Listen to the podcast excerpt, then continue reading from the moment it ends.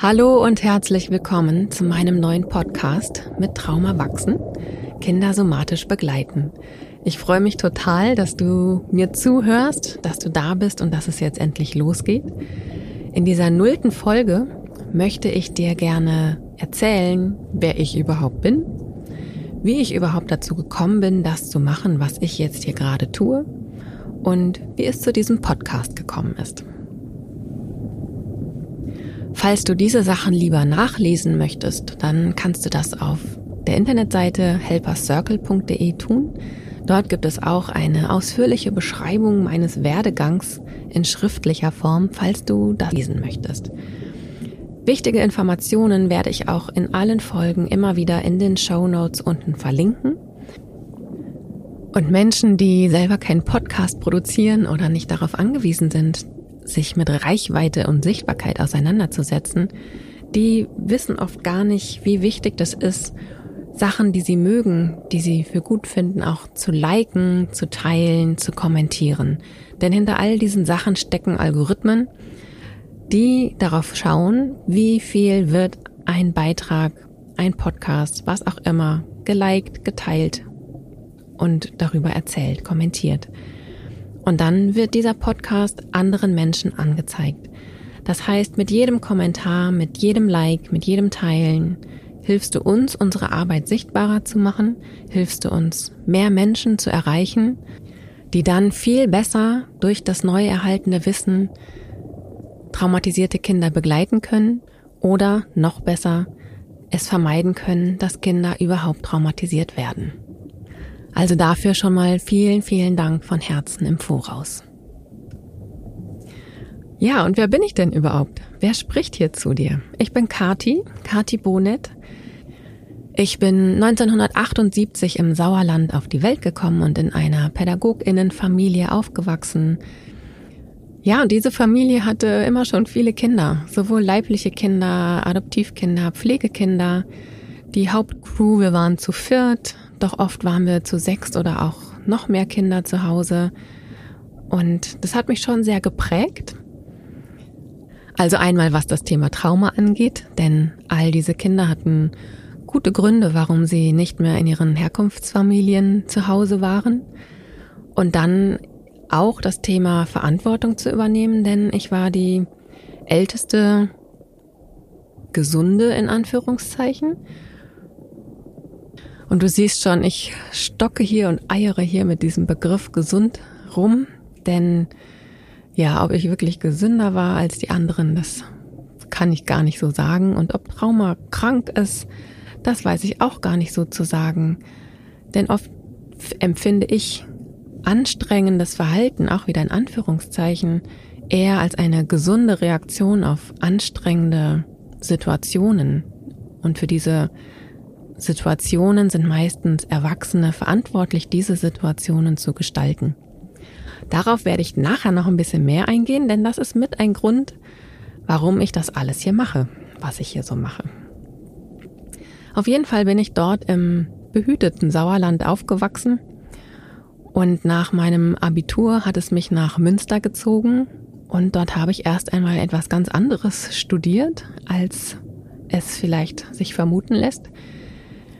Ich habe dort Mathe studiert und Informatik und ja, das auch zum Abschluss gebracht. Ich bin also Diplom-Mathematikerin und Informatikerin und habe tatsächlich nach meinem Studium auch einige Jahre in diesem Beruf gearbeitet.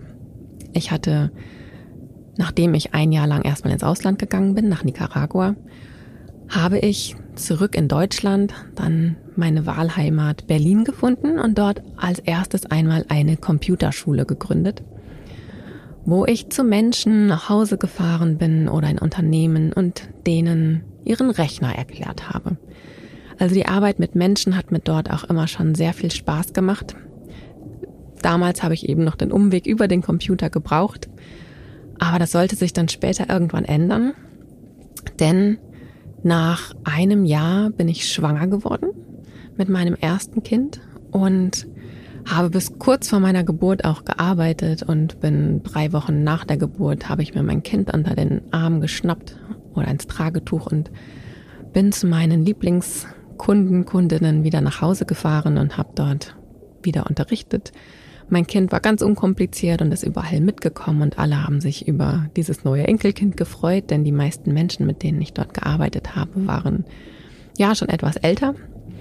Das war total schön, bis mein Kind dann in das Alter kam, in dem es anfing zu krabbeln und sich an den teuren Vasen hochzuziehen und ähm, meine Konzentration etwas abgelenkt war, so dass ich mir dann etwas Neues überlegen musste. Ich habe daraufhin ein zweites Unternehmen gegründet, das Mamas Raum für Bildung und Kunst, so hieß das damals. Und dort habe ich in meiner Wohnung war das damals noch verschiedene Kurse angeboten, die ich nicht alle selber gegeben habe, sondern ja, ich habe nur die Computerkurse gegeben und die anderen Kurse haben andere gegeben. Das Besondere war, dass es alles mit Kinderbetreuung war. Menschen konnten diese Kurse besuchen, konnten ihr Kind mitbringen und entweder mit im Kursraum haben oder eben in der Kinderbetreuung. Oft war es dann so, wenn es Abendkurse waren, dass ja, wir einen großen Abendbrottisch hatten und ich einfach mit ganz vielen Kindern zu Abend gegessen habe. Und das hat mich schon auch sehr an meine Abende in meiner Ursprungsfamilie erinnert. Da saßen auch echt immer viele Kinder am Tisch. In der Zeit war ich das zweite Mal bereits schwanger mit meinem jüngeren Sohn und ja, wie das dann irgendwann so war, zwischenzeitlich hatte ich nämlich dann auch noch einen Kinderladen gegründet und war dort im Vorstand, was sehr viel Arbeit bedeutet hat. Und dann mit zwei Kindern, zwei Unternehmen und einem Vorstandsjob hat es einfach nicht mit meiner Energie gereicht und ich bin irgendwann zusammengebrochen, so richtig. Und ja, bin durch die Empfehlung einer Freundin zu einer Gestalttherapeutin gekommen, und ja, das hat wirklich mein Leben verändert. Diese erste Stunde, ich werde sie auch nie vergessen. Also ich hatte mein Kind bei mir, der war damals, glaube, drei Monate alt, lag neben mir und ja, während ich einfach zusammengebrochen bin vor dieser Therapeutin. Und diese Stunde hat so viel in mir bewegt und ins Rollen gebracht, so dass ich ja ein halbes Jahr später eigentlich in die Gestaltausbildung gegangen bin, mich getrennt habe und wirklich mein Leben aufgeräumt habe. Ich habe aufgehört zu arbeiten. Ähm, das war bis dahin mir nicht möglich, denn ich hatte tatsächlich, für mich war Hausfrau und Muttersein ein Schimpfwort damals. Denn ja, für mich war das Nee, ich wollte nicht so sein. Ich wollte keine, nicht nur, und da ist ein großes Anführungszeichen dran, ich wollte nicht nur Hausfrau sein. Ich wollte, ja, selbstständig sein. Ich wollte mein eigenes Geld verdienen. Ich wollte mich in keine Abhängigkeit begeben. All diese Dinge, die ich auch von vielen anderen Menschen in meinem Umfeld und auch in meiner Praxis kenne. Und sie sind so menschlich und sie sind so normal und so, ja, ich kann es so nachfühlen. Doch ich habe dann wirklich gemerkt, dass es einen Teil in mir gab, der gesagt hat, ich möchte einfach gerade nur Mama sein. Und es war ein langer Weg bis dahin, aber als ich das dann erreicht hatte oder spüren konnte und zulassen konnte, das war, da hat ganz viel Heilung stattgefunden. Und dann habe ich erstmal alles aufgehört, all meine Unternehmen eingestampft, meinen Vorstandsposten im Kinderladen abgegeben und war einfach erst einmal, in Anführungszeichen, nur Mama. Das hat mir total gut getan. Als mein jüngster Sohn dann drei war, habe ich wieder angefangen zu arbeiten und zwar erst einmal wieder in meinem ursprünglichen Beruf als Mathematikerin und Informatikerin habe ich an Unis unterrichtet und ja, das hat auch großen Spaß gemacht. Ich hatte immer halbe Stellen, ich hatte immer total Glück mit meinen Chefinnen. Ich konnte meine Kinder immer mitschleppen. Die haben wahrscheinlich mehr Mathematik- und Informatik-Vorlesungen äh, mitgehört als manch anderer Mensch. Das, was ich nicht aufgehört habe, war die Gestaltausbildung und ich muss sagen, das war meine totale Rettung in der Zeit, mit zwei so kleinen Kindern alleinerziehend zu sein und gleichzeitig aber wirklich eine Gruppe von Frauen um mich herum zu haben. Wir waren zufälligerweise eine reine Frauengruppe, die mich so getragen haben, die mich so bestärkt haben, wo ich all die Themen, die aufgetaucht sind, bearbeiten konnte. Ich hatte regelmäßig Therapie in der Zeit. Meine eigenen Traumatisierungen sind hervorgekommen, von denen ich vorher überhaupt gar nichts wusste.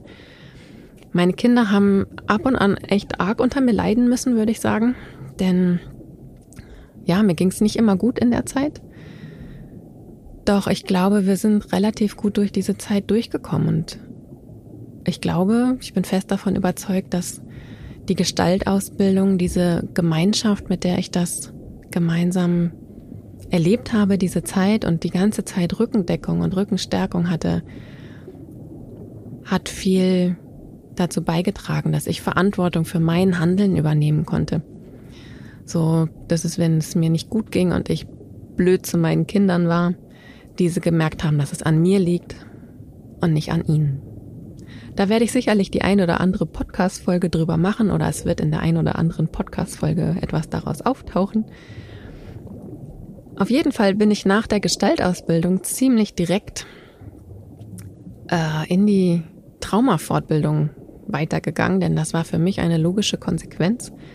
Ich habe dann mit Somatic Experiencing angefangen, also nach vier Jahren Gestalttherapie habe ich nochmal drei Jahre Traumatraining hinten dran gehängt, was nicht leichter war, was nicht weniger emotional war, was nicht weniger aufwühlend war und mindestens genauso heilsam und stärkend und ja, ich würde sagen, mit jedem Fortbildungstag, mit jeder einzelnen Sitzung, die ich selber für mich genommen habe, bin ich immer mehr ein Stückchen Kati geworden und immer mehr ein Stückchen die, die ich hier heute bin und mit dir rede.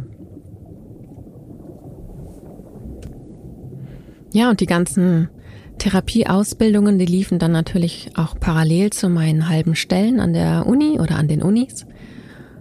Währenddessen habe ich dann noch meine Heilpraktikerinnenprüfung für Psychotherapie gemacht, damit ich dann auch die offizielle Erlaubnis hatte, eine Praxis zu gründen und mich damit selbstständig zu machen. Das habe ich dann eine Weile parallel betrieben, also neben meiner halben Stelle, zuletzt an der FU Berlin in der Mathematik-Lehramtsausbildung. Da war ich für den Gender- und Diversity-sensiblen Mathematikunterricht zuständig. Habe ich meine Praxis aufgebaut und ja, ich glaube, es war 2015, Anfang 2015, dass ich in die Vollselbstständigkeit gegangen bin und ausschließlich von meiner Praxis dann auch gelebt habe. Das hat sehr schnell sehr gut funktioniert. Und ich habe aber immer auch schon gerne unterrichtet. Ich habe immer schon gerne, damals als Schülerin schon, habe ich gerne Nachhilfe gegeben. Ich habe immer gerne mein Wissen auch geteilt. Und ja, dieses Lehren und Unterrichten, naja, ich komme aus einer Pädagoginnenfamilie, scheine ich irgendwie mitgegeben bekommen zu haben. Und deswegen habe ich immer auch Workshops gegeben. Ich habe viele Workshops für Lehrkräfte gegeben, die in Willkommensklassen gearbeitet haben, gerade 2015, als ja so viele Menschen versucht haben, in unserem Land hier eine neue Heimat zu finden, habe ich ganz viele Lehrkräfte geschult im Thema Trauma. Und daraus entwickelte sich dann irgendwann auch die Idee, Helper Circle in seinen Anfängen und anderen Namen und anderen Konstruktionen anzufangen. Das habe ich dann auch gemacht. Also irgendwie bin ich da immer neugierig und lustig genug, solche Dinge dann auch zu starten, was nicht heißt, dass das immer alles sofort geglückt ist. Also ich bin auch mit einigen Dingen gescheitert. Ich habe Lehrgeld bezahlt. Ich habe schmerzhafte Erfahrungen gemacht. Doch ja, wie der Titel dieses Podcasts eben auch irgendwie ist und so ist auch ein bisschen mein Leben. Also mit Trauma wachsen, mit Erfahrungen wachsen, Erfahrungen integrieren, aus ihnen lernen und wirklich mit ihnen und an ihnen zu wachsen. Ich glaube, das ist etwas, was ja mich selber ganz viel ausmacht. Ja, und so ist es dann irgendwann dazu gekommen, dass Helper Circle jetzt das ist, was es ist.